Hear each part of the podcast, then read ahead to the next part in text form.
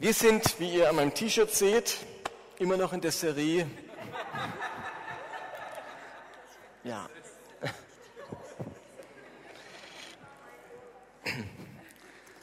Wir sind immer noch mitten in der Serie zum Thema Helden. Wir sind Helden. Wir machen diese Serie, um uns einmal auch die Schattenseiten der biblischen Helden anzuschauen die Helden von der Seite zu betrachten, dass wir uns plötzlich leichter mit ihnen identifizieren können, als wenn sie bloß so heroisch daherkommen. Und bei der Planung dieser Serie habe ich eines Predigt zum Hiob geplant gehabt. Und als ich das anfing, habe ich gemerkt, das ist so ein enorm spannendes Thema, dieses Buch Hiob. Das ist einer der großen Helden, der gleichzeitig ungeheure Schwachheit und Anfechtung erlebt. Und eben, wie es die Anina schon gesagt hat, es sind jetzt drei Predigten draus geworden. Es geht also heute, nächstes Mal und übernächstes Mal um Hiob. In, in der Bibel ist dem Hiob ein ganzes Buch gewidmet. Und dieses Buch, das ist nicht nur ein biblisches Buch, man zählt das Buch Hiob sogar zur Weltliteratur. Das Buch ist ein Meisterwerk hebräischer Dichtung. Und es ist angesiedelt, diese Geschichte vom Hiob, in Nordwestarabien und spielt sich vermutlich zur Zeit der Erzväter ab, zur Zeit Abrahams und so, also etwa zwei, Jahr, zwei, im zweiten Jahrtausend vor Christus. Das ist so das Setting dieses Buchs Hiob. Und ich möchte zunächst einmal darauf eingehen, warum ist Hiob ein Held? Was ist heldenhaft an diesem Hiob? Nun, man kann ganz simpel sagen, Hiob ist ein Held, weil er Gott in allem gehorsam war, gerecht und unsträflich war. Und das wie kein zweiter vor ihm oder man kann fast sagen auch nach ihm. Gott selbst stellt diesem Hiob folgendes Zeugnis aus. Hiob 1, Vers 1. Da heißt es, im Land Uz lebte einmal ein Mann namens Hiob. Er war ein Vorbild an Rechtschaffenheit, nahm Gott ernst und hielt sich von allem Bösen fern. Und einige Verse später sagt dann Gott selbst über Hiob in der Auseinandersetzung mit dem äh, Satan, hast du meinen Knecht Hiob gesehen, sagt Gott. Er ist der beste Mensch, der auf der Erde lebt. Er ist rechtschaffen, aufrichtig, gottesfürchtig und verabscheut das Böse. Gott selbst nennt diesen Hiob den besten Menschen, den es auf der Erde gibt. Doch beeindruckend. Ich gehe mal davon aus, dass Hiob das Buch nicht selbst geschrieben hat, sonst hätte er ein gewisses Problem, wenn er das schreibt. Vielleicht hat er es auch dauernd versucht zu löschen und dann war es immer wieder da. Mose hat ja auch mal geschrieben, ah da, Mose, das heißt in 4. Mose, dass Mose der demütigste Mensch auf Erden war. Also spätestens bei diesem Vers denke ich, dass es doch noch einen Redaktor war, der ein paar Verse eingefügt hat ins Mosebuch, weil es auch da schwierig ist, wenn Mose selber schreibt, dass er der demütigste Mensch auf Erden ist. Aber dieser hier bekommt von Gott das Zeugnis ausgestellt, der beste, der rechtschaffenste Mensch auf der Erde zu sein. Ein Vorbild an Aufrichtigkeit, an Gehorsam. Jemand, der, der Gott in allen Dingen ernst nimmt und sich unbedingt vom Bösen fernhält. Und wenn man dann im Alten Testament weiterliest, dann merkt man, dass Hiobs Gerechtigkeit regelrecht sprichwörtlich wurde. Der Prophet Ezekiel der viele, viele Jahrhunderte nach Hiob lebte, der schreibt folgendes prophetisches Wort. Es heißt in Hesekiel 14, Menschenkind, auch hier spricht Gott wieder, angenommen ein Land sündigt gegen mich und wird mir untreu.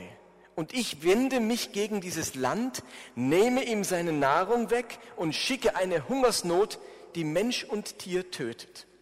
Und wenn in diesem Land Noah, Daniel und Hiob lebten, so könnten sie durch ihre Gerechtigkeit doch nur ihr eigenes Leben retten, spricht Gott der Herr. Also da berichtet der Prophet von der Sünde und der Untreue des Landes Israels und dann zählt Gott drei Männer auf, deren Gerechtigkeit und Gottesfurcht sprichwörtlich war. Und selbst wenn diese drei Männer anwesend wären, deren Unsträflichkeit und Gerechtigkeit ganz viel Schuld und Ungerechtigkeit aufwiegen würde, dann würde Israel trotzdem nicht dem Gericht entgehen, weil sie eben so abgefallen waren von Gott. Aber wir merken an dieser Stelle, welchen Ruf die Gerechtigkeit Hiobs hätte. Gott selbst spricht an dieser Stelle und er zählt jetzt drei Helden auf. Gott hat drei Helden Noah, Daniel, Hiob. Und er sagt, wenn das Land, also wenn alle ungerecht sind, es gibt drei, deren Gerechtigkeit ist sprichwörtlich. Drei Helden gibt es im Alten Testament. Es gibt sicher mehr, aber Gott zählt dann drei auf. Und einer davon ist eben Noah, der einzige Gerechte zur Zeit vor der Sintflut. Dann Daniel, der trotz Lebensgefahr und striktem Verbot nicht aufgehört hat, seinen Gott anzubeten und seine Gebote zu halten. Und eben Hiob, der herausragende Gläubige in seiner Generation, trotz aller Umstände und schwierigen Umstände und allem Leid. Und noch eine letzte Stelle, die Hiob als Helden bezeichnet, möchte ich euch schildern aus dem Neuen Testament. Auch dort wird Hiob als Held erwähnt. Das heißt im Jakobusbrief, Kapitel 5, nehmt euch ein Beispiel an den Propheten, die im Auftrag des Herrn gesprochen haben. Wie vorbildlich und mit welcher Geduld haben sie alle Leiden ertragen. Menschen, die so standhaft waren, sind wirklich glücklich zu nennen. Denkt doch nur an Hiob. Ihr habt alle schon gehört, wie geduldig er sein Leben ertragen hat. Und ihr wisst, dass der Herr in seiner Barmherzigkeit und Liebe alles zu einem guten Ende, Ende führte. Also da ist wieder unser Hiob, den Menschen sich zum Vorbild nehmen sollen, zur Ermutigung, zum leuchtenden Beispiel, um selbst in schwierigen Zeiten geduldig zu sein und durchzuhalten. Und ich glaube, es braucht keine weiteren Beispiele, um deutlich zu machen, dass Hiob einer der ganz Großen in der Bibel ist. Jemand, der an Gott festhält, trotz allem Leid und aller Schwierigkeiten. Läuft es da vorne nicht, Philipp? Bitte? Falsche Predigt? Okay, sorry. Das heißt, ihr müsst auf euren Zettel schauen. Das Zeug fehlt an der Leinwand. Okay, ein Vorbild in Geduld müsste es heißen. Für alle, die mitschreiben, sind wir wie in der Schule. Kinder, schreibt bitte, nehmt den Stift, ihr dürft auch den Bleistift nehmen. Ein Vorbild in Geduld. Okay, was ich nun machen möchte, ist auf das Schicksal eingehen, das Hiob getroffen hat. Bei Hiob, da geht es weniger um seine Schwächen oder Fehler, das haben wir bei den anderen gehabt, bei David und bei Mose und bei ein paar anderen. Da haben wir so Schwächen und Fehler aufgezählt. Bei Hiob geht es, haben wir ja gerade gemerkt, da geht es nicht um Schwächen und Fehler. Das war ein ganz gerechter Typ. Bei Hiob geht es um das grausame Schicksal, das ihm widerfahren ist. Der Zerbruch in Hiobs Leben der kam nicht durch einen schweren Fehler, den er begangen hat, nicht durch einen Ehebruch bei David oder nicht durch äh, einen Ungehorsam bei Mose, wie bei Mose. Der Zerbruch in Hiobs Leben kam nicht durch einen schweren Fehler, durch ein Versagen, sondern durch Umstände, die außerhalb seiner Macht lagen. Was ist ihm passiert? Innerhalb von einem Nachmittag wurde seine Rinderherde vernichtet, seine Schafherde getötet, seine Kamelherde geraubt, seine gesamte Dienerschaft ermordet und zu guter Letzt kamen seine zehn Kinder in einem Sturm ums Leben an einem Nachmittag. Alles, was Hiob besessen hatte, was seinen Wohlstand und seine Sicherheit ausmachte, wurde in einem Moment weggerissen. Stellt euch vor, ihr würdet in einem Tag eure Stelle verlieren, eure Wohnung verlieren, euer Bankkonto wird irgendwie Bank macht pleite. Alles, was ihr an Sicherheiten hattet, ist einfach weg in einem Moment. Aber auch alles, was er liebte, seine sieben Söhne und drei Töchter wurden ihm genommen, genommen ohne dass er sich auch nur von einem von ihnen verabschieden konnte. Die waren alle zusammen, seine zehn Kinder, zu einem Fest. Und dann ist ein Sturm, der das Haus einstürzen lässt und alle zehn Kinder werden in diesem Haus von den Trümmern begraben. Was für ein unglaublicher Schicksalsschlag.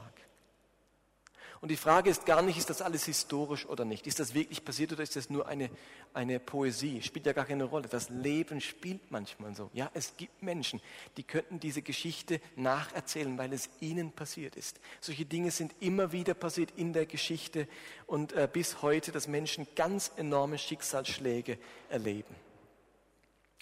Aber diese Sache bei Hiob war kaum vorbei, als Hiob schwer erkrankte.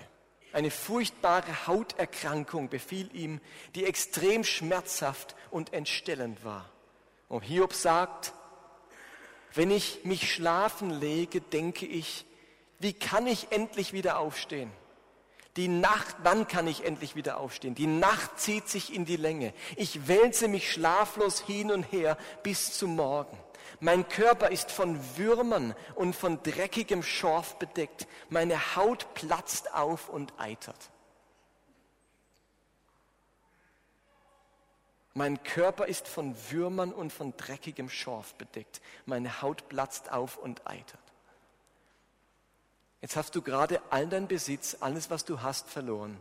Und jetzt wirst du so krank, dass man die Stunden zählt, bis der Morgen anbricht und Schäfchen zählt, um einzuschlafen und findet doch keine Ruhe. Könnt ihr euch vorstellen, was das bedeutet? Wie hat sich Hiob gefühlt? Wie zerbrochen, zerschlagen, am Ende, ohne Ausweg, ohne Perspektive. Und wir wollen mit dieser Predigtserie Hilfe leisten, mit den eigenen Schwächen mit den eigenen Unzulänglichkeiten, aber auch mit den eigenen Schicksalsschlägen umzugehen. Und vielleicht ist es dir in deinem eigenen Leben schon ergangen wie Hiob. Es hat dich ein Schicksalsschlag, eine Hiobsbotschaft, sagt man ja auch, getroffen. Vielleicht hast du von einer schlimmen Krankheit erfahren in deinem eigenen Leben oder im Leben eines Angehörigen. Vielleicht ist jemand gestorben, der von großer Bedeutung in deinem Leben war. Und der Schmerz darüber sitzt immer noch ganz, ganz tief. Und vielleicht hast du durch Umstände, die du nicht kontrollieren konntest, viel materiellen Besitz verloren oder sogar deine Arbeitsstelle. Vielleicht hattest du einen Unfall, der seither dein Leben sehr beeinträchtigt. Und ihr Lieben, wir können ziemlich sicher sein, dass irgendwann in unserem Leben wir alle schwierige Momente oder Schicksalsschläge erleben werden. Irgendwann wird zum Beispiel jemand sterben, den wir lieb haben, selbst wenn er auch schon alt ist. Aber irgendwann sind wir alle mit der Realität des Todes von Menschen, die wir lieben, konfrontiert. Irgendwann ereignet sich etwas Schwieriges in unserem Leben. Schwierige Momente, Trauriges, Hiobsbotschaften oder Schicksalsschläge. Was auch immer es ist, die Geschichte von Hiob hat unserem Leben etwas zu sagen. Und dieses Buch ist in der Bibel, damit Menschen lernen, mit dieser Lebensrealität der Schicksalsschläge, mit dem Leben außerhalb des Paradieses zurechtzukommen. Das Buch Hiob steht in der Bibel, damit Menschen im Leid nicht am Glauben oder an Gott oder ihrem Schicksal verzweifeln müssen. Und ich möchte euch eben heute und die nächsten beiden Sonntage fünf Punkte mitgeben, was man tun oder bedenken muss, wenn einen ein Schicksalsschlag trifft. Fünf Dinge, ich nenne sie euch schon mal, würden jetzt hier an der Leinwand eigentlich stehen. Wenn mich ein Schicksalsschlag trifft, wenn mich ein Schicksalsschlag trifft, dann erstens muss ich nicht den Helden spielen. Zweitens, wenn mich ein Schicksalsschlag trifft, dann sind nicht alle Menschen hilfreich. Drittens, wenn mich ein Schicksalsschlag trifft, dann ist das keine Strafe Gottes. Viertens, wenn mich ein Schicksalsschlag trifft, dann kann ich trotzdem etwas lernen. Und fünftens, wenn mich ein Schicksalsschlag trifft, dann kann Gott den Schaden wieder gut machen. Das sind die fünf Punkte. Heute geht es um die Einleitung in den ersten Punkt, morgen, äh, nächsten Sonntag zwei und drei und übernächsten Sonntag vier und fünf. Darum lasst mich anfangen. Wenn mich ein Schicksalsschlag trifft, dann erstens muss ich nicht den Helden spielen. Unser Hiob hatte ja einen starken Glauben, einen festen Glauben. Als ihn dieser Schicksalsschlag an diesem Nachmittag trifft, als er seinen Besitz verliert und seine zehn Kinder umkommen, da ist Hiob entsetzt, er zerreißt seine Kleider, er ist voller Trauer. Aber er kann heldenhaft sagen, nackt bin ich aus dem Leib meiner Mutter gekommen und nackt werde ich sein, wenn ich sterbe. Der Herr hat mir alles gegeben und der Herr hat es mir wieder weggenommen. Gelobt sei der Name des Herrn. Habt ihr das gehört? Philipp, ich habe mein Notebook da, da ist die Predigt eigentlich drauf. Wenn das noch Sinn macht. Ich lese es nochmal vor, weil ihr nicht mitlesen könnt. Hiob erlebt diesen Horrornachmittag. Und nicht am gleichen Moment, aber nach einer gewissen Zeit sagt Hiob, nackt bin ich aus dem Leib meiner Mutter gekommen und nackt werde ich sein, wenn ich sterbe. Der Herr hat mir alles gegeben und der Herr hat, mir, hat es mir wieder weggenommen. Gelobt sei der Name des Herrn. Das ist eine ziemlich beeindruckende Aussage. Einige Zeit danach ereilt Hiob der nächste Schicksalsschlag. Ich habe euch ja vorgelesen, welche furchtbare Hautkrankheit ihn befällt, die an Schmerz und Qual kaum zu überbieten war. Seine Frau ist interessanterweise diesem Maß an Leid nicht gewachsen und empfiehlt Hiob, nicht länger am Glauben und am Leben festzuhalten, sondern den Tod zu suchen. Aber selbst jetzt, mit dieser furchtbaren Wurmhaut-Eiterkrankheit, sagt Hiob, oder lesen wir folgendes, seine Frau sagte zu ihm, willst du Gott jetzt immer noch die Treue halten? Verfluche ihn doch und stirb. Aber Hiob antwortete, du redest ohne Verstand, wie eine, die Gott nicht ernst nimmt. Wenn Gott uns Gutes schickt, nehmen wir es gerne an. Warum sollen wir dann nicht auch das Böse aus seiner Hand annehmen? Trotz aller Schmerzen versündigte Hiob sich nicht. Er sagte kein Wort gegen Gott.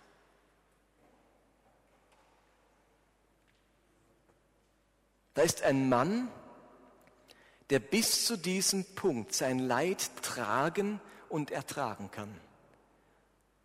Der Glaube seiner Frau hingegen der hat bereits schlapp gemacht, Schaden gelitten. Aber Hiob reißt sich zusammen, er versucht dankbar zu sein, positiv zu bleiben und Gott nicht die Treue zu brechen. Und wahrscheinlich war seine Hoffnung, dass durch diese Treue und Dankbarkeit nun sein Schicksal sich wendet, die Heilung und Wiederherstellung erfolgen wird. Oder? Ich bleibe Gott treu und dann wird Gott auch mir treu sein. Es wird wieder gut. Aber leider bleibt die Heilung aus. Die Schmerzen halten an, die Qual geht nicht vorüber und plötzlich verändert sich auch etwas im Glauben von Hiob. Jetzt sind wir erst im dritten Kapitel vom Buch Hiob. Spielt sich alles in den ersten zwei Kapiteln ab. Im dritten Kapitel ändert sich etwas. Hiob ist jetzt seit Wochen, seit Monaten krank, hat alles verloren. Und dann heißt es in Hiob 3, Gerade eben hat er noch gesagt, sollen wir nicht das Böse annehmen? Gelobt sei der Name der Herr, des Herrn. Er hat es gegeben, er hat es genommen. Halleluja. Ich bleibe dankbar. Jetzt vergehen ein paar Wochen. Das Schicksal wird nicht besser. Und Hiob sagt, Hiob verfluchte den Tag seiner Geburt und sagte, ausgelöscht sei der Tag, an dem ich geboren wurde. Und auch die Nacht, in der man sagte, es ist ein Junge. Warum bin ich nicht bei der Geburt gestorben, als ich aus dem Leib meiner Mutter kam? Wenn ich tot wäre, dann läge ich jetzt ungestört, hätte Ruhe und würde schlafen. Warum wurde ich nicht wie eine Fehlgeburt verscharrt, wie Totgeborene, die nie das Tageslicht sehen? Warum nur lässt Gott die Menschen leben? Sie mühen sich ab, sind verbittert und ohne Hoffnung. Warum muss ich noch leben? Gott hat mich eingepfercht. Ich sehe nur noch Dunkelheit. Laut schreie ich auf vor Schmerzen, wenn ich essen will. Und das Stöhnen bricht aus mir heraus. Ohne Ruhe und Frieden lebe ich dahin, getrieben von endloser Qual.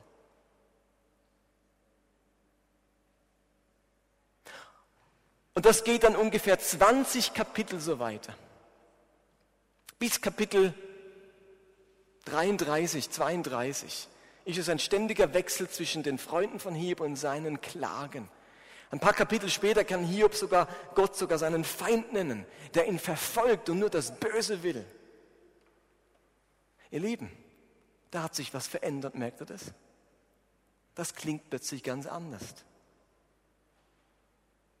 Hiobs Glaube ist plötzlich außerordentlich angegriffen. Ihr kennt das vielleicht. Im Schock des ersten Moments kann man unglaubliche Kräfte mobilisieren. Da kann man bei einem Unfall das Kind oder den Partner aus dem Auto retten, ungeheure Kräfte entwickeln und erst sp später merken, dass man selbst schwer verwundet ist. Oder im, im Krieg können Soldaten, die auf eine Mine getreten sind, sich mit dem zerfetzten Bein in den Schützengraben retten und erst danach merken, was Furchtbares geschehen ist. Im Moment des ersten Schocks ist der Mensch in der Lage, ungeheure Kräfte zu entwickeln.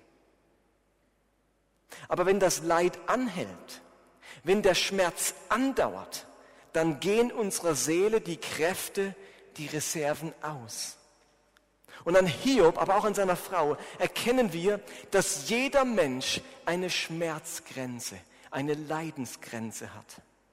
Selbst bei Hiob kam der Moment, wo das Leid und wo der Schicksalsschlag zu groß waren, um sagen zu können, der Herr hat's gegeben, der Herr hat's genommen, gelobt sei der Name des Herrn.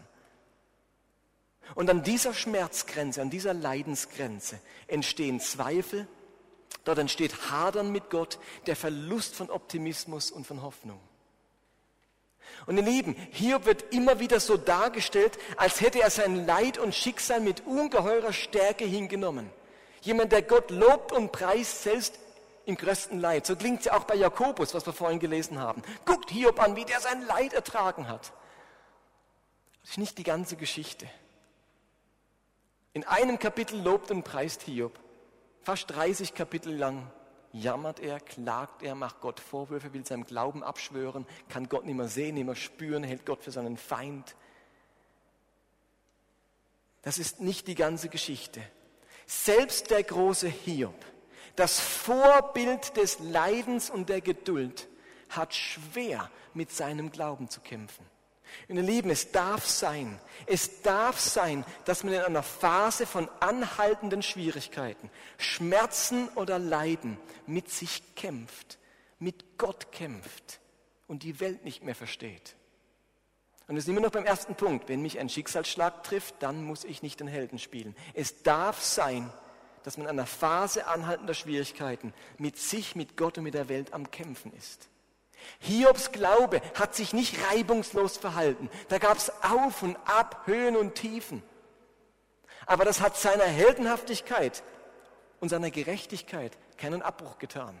Es heißt nicht in der Bibel, schaut Hiob an, wie es geendet hat.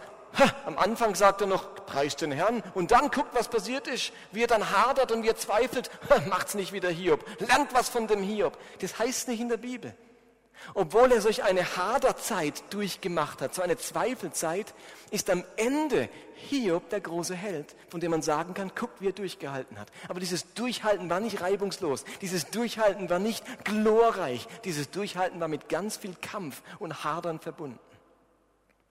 Ich glaube, es gibt so etwas wie, am Zettel habt ihr das, glaube ich, wieder, es gibt so etwas wie Lobpreisleiden und Haderleiden. Hallo? Lobpreisleiden und Haderleiden. Beim Lobpreisleiden bleibt das Leid unter meiner absoluten Schmerzgrenze. Und es gelingt mir, das Positive zu sehen und Gott darin zu preisen. Habt ihr das verstanden? Lobpreisleiden heißt, mein Leid bleibt unter meiner absoluten Schmerzgrenze. Und ich kann es irgendwie positiv sehen und Gott preisen. Beim Haderleiden, von dem Wort hadern, wird meine Schmerzgrenze deutlich überschritten und meine Seele wird derart überfordert, dass es mir nicht mehr möglich ist, heldenhaft Gott mitten in diesem Leid zu preisen oder zu danken. Und wenn du heute in einer Situation stehst, die etwas von Hiobs Schicksal hat, dann halte ich es für ganz wichtig, dass du ehrlich sein darfst und anderen nicht vorspielen musst, wie tapfer du bist. Vielleicht hast du im ersten Moment wie Hiob gesagt, hey, es geht schon, halb so schlimm, wird schon wieder gut. Gott ist gut. Aber, als die Situation sich nicht verbessert hat, da ging dir deine Unbeschwertheit verloren. Aus Lobpreisleiden wurde Haderleiden. Dein Glaube ist angeschlagen und Zweifel macht sich breit. Und weil du anfangs ja so positiv reagiert hast, dann willst du dir jetzt eben keine Blöße geben. Und so hadert und zweifelt man im Innern, während man im Gottesdienst oder im Hauskreis immer noch mitsingt, die Hände hebt und lächelt. Aber es ist für die Gesundheit unseres Glaubens überlebenswichtig, den Schmerz nicht in sich hineinzufressen, sondern mit Gott und anderen darüber im Gespräch zu sein. Okay? Lobpreis leiden, harder leiden. Ich möchte euch aber auch zu bedenken geben, dass wir in unserer Zeit sehr schnell dazu neigen, das meiste Leid als harder Leiden zu erleben. Oft werden Dinge heutzutage schlimmer erlebt, als sie wirklich sind. Oft fehlt uns auch die richtige Perspektive für unser eigenes Leid. Man vergleicht sich natürlich immer mit denen, denen es besser geht, anstatt mit denen, die mehr leiden. Und in einer Zivilisation, die gegen jedes Leid, gegen jeden Schmerz und gegen alles Unangenehme ein Mittelchen erfindet, wird es zunehmend befremdlich, für Schwieriges im Leben Danke zu sagen, anstatt um Befreiung und Errettung zu beten. Versteht ihr?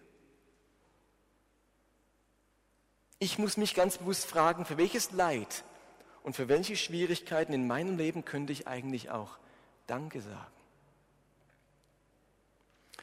Nun, wie auch immer, Hiob hat ein Maß an Leid erlebt, das zu groß war, um den Helden zu spielen. Hiob war ein Held. Das bezeugt uns die gesamte Bibel. Aber versteht ihr, um ein biblischer Held zu sein, muss man nicht in jeder Situation den Helden spielen. Hallo? Um ein biblischer Held zu sein, muss man nicht in jeder Situation den Helden spielen.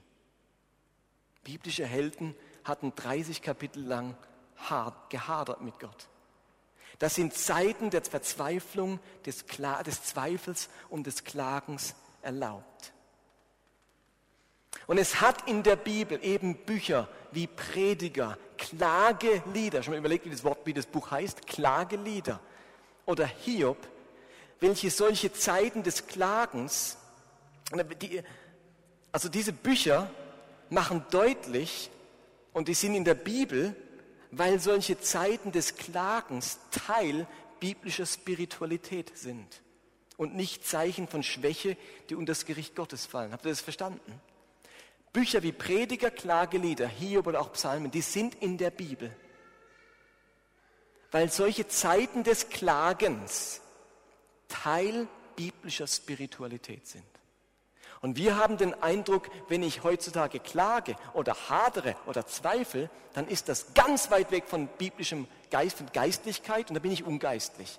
Aber es ist Teil biblischer Spiritualität, dass es Momente vom Klagen gibt. Obwohl über die Hälfte der Psalmen Klagelieder an Gott sind, ist die große Mehrzahl unserer heutigen Anbetungslieder vor allem lobpreisend und feiernd musikalisch wie auch textlich. Und unsere Lieder lassen oftmals nur wenig Spielraum, um unsere, tiefs, um unsere tiefsten Nöte und Ängste zum Ausdruck zu bringen. Eine neuere Untersuchung hat gezeigt, dass von den 50 Top-Anbetungsliedern in Amerika und England nur zwei Lieder die Realität menschlichen Leidens erwähnten und kein einziges Zweifel zum Ausdruck brachte. Der Großteil der Lieder, die in der Bibel gesungen wurden, wären bei der Art heutiger Frömmigkeit und Spiritualität irgendwie unangebracht. Zu wenig siegreich, zu wenig jubelnd, zu wenig optimistisch, zu wenig Gott in allem verherrlichend, zu realistisch. Verstanden? In der Bibel hat das Platz, bei Hiob hat das Platz und trotzdem war er ein Held. Lasst mich diesen ersten Punkt und damit die heutige Predigt abschließen indem ich mit euch noch einen kurzen Blick auf Jesus werfe. Wie auch bei Hiob gab es im Leben Jesu ein paar Tage, die zu seiner finstersten Stunde gehörten. Kurz vor seiner Gefangennahme verbrachte Jesus den Abend in einem Garten mit Namen Gethsemane und er wusste in diesem Garten, was auf ihn zukommen würde, welches Maß an Leid. Er wusste um die Schmerzen bei der Geiselung und die Qual, er wusste um die Qual der Kreuzigung. Er wusste um die Gottverlassenheit und die unfassbare Aufgabe, die Schuld der Menschheit zu tragen. Und dieses Maß an Leid, dieses Maß an Leid, das ich gerade erwähnt habe, überschritt Jesu Schmerzgrenze. Und in größter Verzweiflung sagt er zu seinen Jüngern, Markus 13, 14, meine Seele ist betrübt bis an den Tod. Hallo ihr Lieben, unser Jesus, unser heldenhafter, glorreicher Jesus, sagt zu seinen Jüngern, als er seinem Leid gegenübersteht, meine Seele ist betrübt bis an den Tod. Man könnte auch sagen, meine Seele ist zu Tode betrübt. Ich bin so traurig, so betrübt, dass ich am liebsten tot wäre. Und dann kämpft er so mit mit der Situation, dass ihm Schweiß wie Blut von der Stirn tropft. Und er ist nicht in dem Garten und sagt zu seinen Jüngern, was kommt? Preis den Herrn. Ich schaue aufs Ende, ich schaue auf die Erlösung. Es wird alles gut. Siegreich gehe ich da hinein. Auf in den Kampf. Halleluja. Nehmt euch das zum Vorbild. Hätte er, sagen, hätte er sagen können, von meinen Jüngern will ich tapfer sein. Ich meine, die lernen jetzt hier eine ganz entscheidende Lektion. Wie verhält man sich angesichts von Leid? Jetzt sind wir tapfer. Und dann geht er hinter einen Stein, die Jünger liegen da vorne. Und ab und zu lässt er so ein, eigentlich heult er. Und ab und zu lässt er so einen Schrei, Halleluja, dass die Jünger denken, oh, er ist am Loben und Preisen. Macht er alles nicht. Er ist ganz ehrlich mit seinen Jüngern und sagt, wisst ihr was? Ich bin tot traurig. Ich bin so traurig, dass ich am liebsten tot wäre. Und dann bet, dann wendet er sich an seinen Vater im Himmel und betet, Abba Vater, dir ist alles möglich. Und was sagt er jetzt? Und ich gehe da hinein und ich bin dankbar, dass ich die Welt erlösen darf. Vater, auf diese Stunde habe ich gewartet. Darum bin ich hier. Jetzt geht's los. Jetzt wird der Feind vernichtet. Glory, Halleluja. Er sagt, Vater, dir ist alles möglich. Wenn es irgendwie geht, lass die Geschichte an mir vorübergehen. Wenn es irgendwie geht, verschon mich. Sagt unser Jesus. Dir ist alles möglich. Lass diesen Leidenskelch an mir vorübergehen. Wir sehen hier Gott selbst in der Gestalt von Jesus Christus, Gott selbst, dessen Schmerzgrenze erreicht ist, der fleht, dieses Leid nicht erleben zu müssen und der zutiefst betrübt und bedrückt ist. Jesus spielt in Gethsemane nicht den Helden. Er ist schwach, verzweifelt und zu Tode betrübt. Und trotzdem kann man Jesus als den größten Helden aller Zeiten bezeichnen. Und auch unser Hiob ist einer der größten Helden der Bibel, obwohl er in seiner dunkelsten Stunde nicht in der Lage war, den Helden zu spielen, sondern alle möglichen Gefühle, Ängste und Zweifel seine Seele verwirrten. Ihr Lieben, das ist Teil biblischer Spiritualität. Das ist Teil eines authentischen Lebens mit Gott. Das ist Teil des Daseins echter Helden. Und wenn wir jetzt miteinander Abendmahl feiern, dann möchte ich euch Folgendes mitgeben. Du kannst heute zum Abendmahl kommen, so wie du bist. Du musst heute Abend nichts spielen. Du musst nicht den Helden spielen, nicht den, Tapferer, den Tapferen spielen, nicht den Sündlosen spielen, nicht den Glaubenshelden spielen, nicht den, der nie zweifelt spielen die Geschichte, der erste Punkt von Hiob lehrt uns und Jesu Geschichte lehrt uns, bei Gott darf man ganz ehrlich sein. Man muss bei Gott nicht den Helden spielen. Du darfst heute zu diesem Abendmahl und sagen, Jesus, ich empfange dich, Gott, ich komme zu dir, ich, ich sehne mich nach deiner Gegenwart, nach der Gemeinschaft mit dir, so wie ich bin. Und manchmal kennt ihr das, ich weiß nicht, aus welcher Tradition ihr kommt, aber ich komme daher, dass man vor dem Abendmahl musste man noch ganz schnell irgendwas machen, damit man dann so ein bisschen glorreich zum Abendmahl gehen konnte, noch schnell Buße tun, noch schnell beichten, noch schnell was in Ordnung bringen. Also man hat so instantmäßig den Helden gespielt, damit man dann so irgendwie rein, Gott zufriedenstellend zum Abendmahl treten darf. Die Geschichte von Hiob lehrt mich, komme wie du bist. Spiel Gott nichts vor. Komm mit deinem Jubel und deiner Dankbarkeit, aber auch mit deinen Ängsten, mit deinen Zweifeln, mit deinem Hadern und all deiner Unsicherheit. Bei diesem Jesus sind alle willkommen, weil er alles kennt. Amen. Moment Stille und dann kommt die Band und ich lade euch dann nochmal ein, zum Abendmahl zu gehen.